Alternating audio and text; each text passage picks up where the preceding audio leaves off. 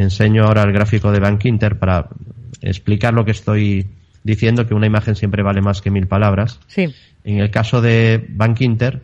eh, aquí pues estamos viendo cómo se van marcando máximos en los últimos meses, con mínimos crecientes, desde hace ya mucho tiempo hay mínimos y máximos crecientes, hay más fortaleza y aquí la única resistencia que queda a corto plazo es 6.51 y además es una resistencia reciente, con lo cual pues ese tipo de resistencias no tienen tanta fuerza como si llevan funcionando mucho tiempo, según el, el análisis técnico, eso es una de las bases del análisis técnico,